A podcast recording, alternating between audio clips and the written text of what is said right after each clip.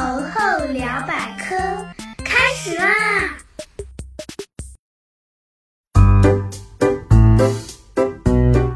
！Hello，二零二零年啦，祝大家新年快乐！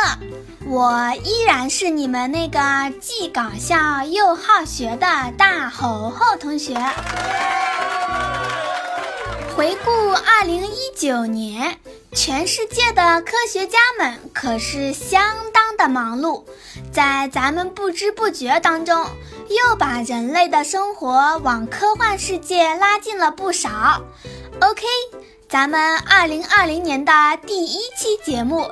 就来聊聊去年，也就是二零一九年的科学大事件。Lady Go。首先呢，第一件大事，二零一九年一月三日，中国嫦娥四号探测仪成功在月球背面着陆，这是中国航天史上相当闪耀的一天，人类探测仪首次登陆月球背面。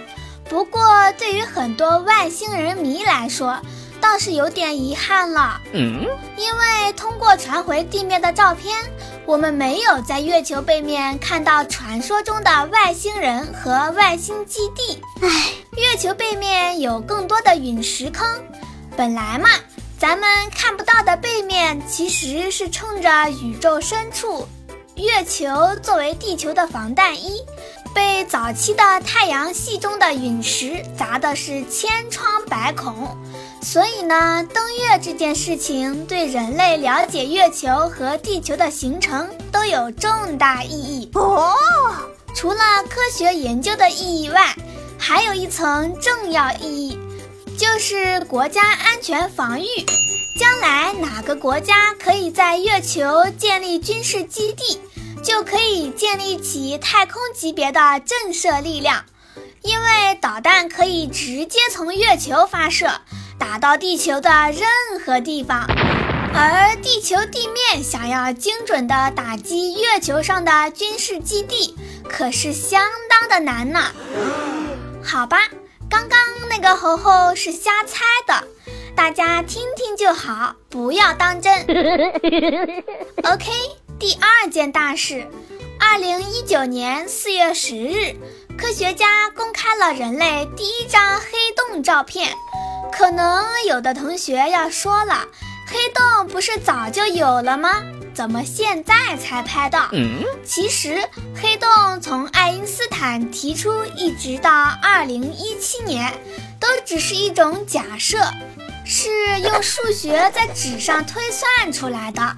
根本就没有人看到过黑洞，而且黑洞都是几十倍、上百倍太阳体积的恒星死亡时才可能出现。哦，符合条件的恒星不多，再加上是本身不发出光线，就更难以预测了。唉，这次黑洞照片的主角 M 八七，距离地球五千三百万光年。这样的距离，就是用光速飞行也要飞五千三百万年，肉眼就根本不用说了，一般的天文望远镜也是无法看到。为了拍它，科学家动用了全球的八个射电望远镜共同工作，花了两年的时间才合成了这样一张甜甜圈一样的珍贵照片。别看照片不怎么清楚。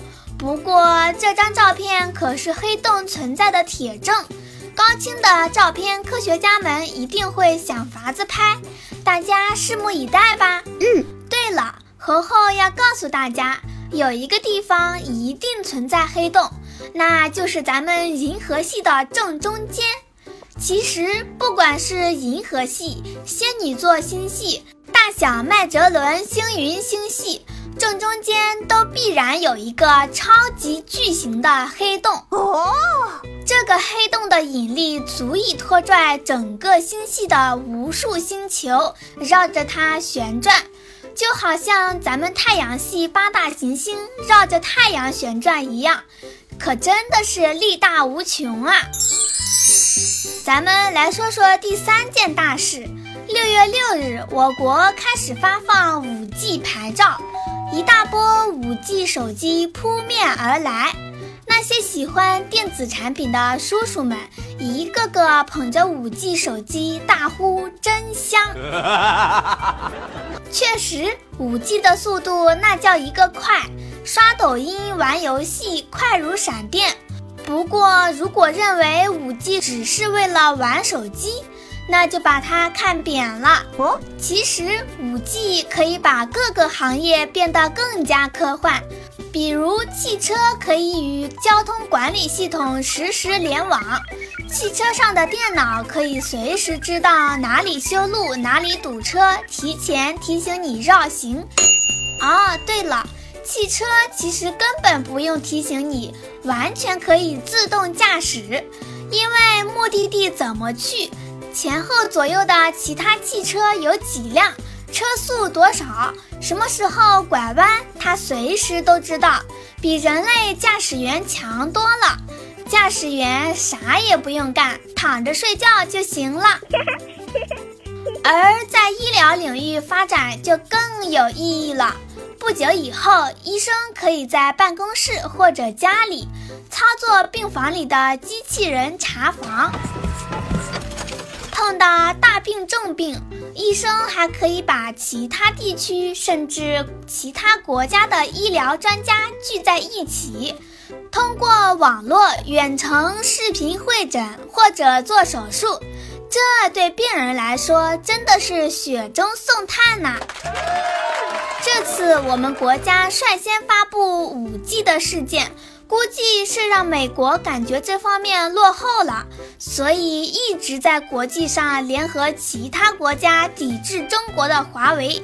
可惜好东西终究还是好东西，科学进步可不是美国这样靠使小手段就可以阻挡了的。嗯，再说第四件大事，十月二十二日，屠呦呦获得二零一九年度联合国教科文组织。赤道几内亚国际生命科学研究奖，请大家记住屠呦呦这个名字，不光光是因为这位奶奶是我们国家有史以来第一名获得诺贝尔医学奖的人，更因为她发明的青蒿素拯救了上亿人的生命。咱们之前有期节目说到蚊子，蚊子最大的危害就是传播疾病。在缅甸、越南、柬埔寨、非洲等一些卫生条件不怎么样的国家，污水横流，蚊虫满天飞。世界主要致死病之一的疟疾在这里到处传播，很多得了恶性疟疾的人会发高烧、剧烈头痛、抽搐，直到死亡。而青蒿素能非常有效地杀死疟疾的元凶疟原虫，是治疗疟疾的灵丹妙药。现在青蒿素联合疗法已经成了治疗疟疾的标配，而且价格非常便宜，适合贫困地区的人民。这样一来，人类实现全球消灭疟疾又推进了一大步。再说第五件大事，十一月十四日，中国开始火星探测任务。前面有期节目咱们聊过，硅谷钢铁侠马斯克正在做火星殖民准备。其实呢，咱们国家在星球探索这件事情上也从来不含糊哦。就像咱们前面说的一月的登月。紧接着到年底，火星任务也开始了。这次任务是测试火星探测仪的悬停实验，是我国火星探测任务首次公开亮相。试验模拟了着陆器在火星环境下悬停、避障、缓速下降过程。然后从今年，也就是二零二零年，咱们国家开始着手探测器发射。实现火星环绕和着陆，对火星表面终点区域精确勘察。看来咱们国家的火星殖民也是指日可待呀。OK，时间关系，咱们就先聊到这里。大家可以发现里面大多数都是咱们国家的成就。没错，咱们国家日益强大，科技水平也开始走在国际前列。而且今天讲的还只是冰山一角呢，还有很多很多的成就。大家可以在微信公众号搜索“现代儿童教研社”，输入“二零一九”就能看到啦。好啦，未来的小科学家们，如果喜欢猴猴同学，请务必点赞、评论、转发，给猴猴来一点爱的鼓励吧。最后再说说咱们的 slogan：百科知识轻松学，猴猴聊百科。让我们下次再聊，拜拜。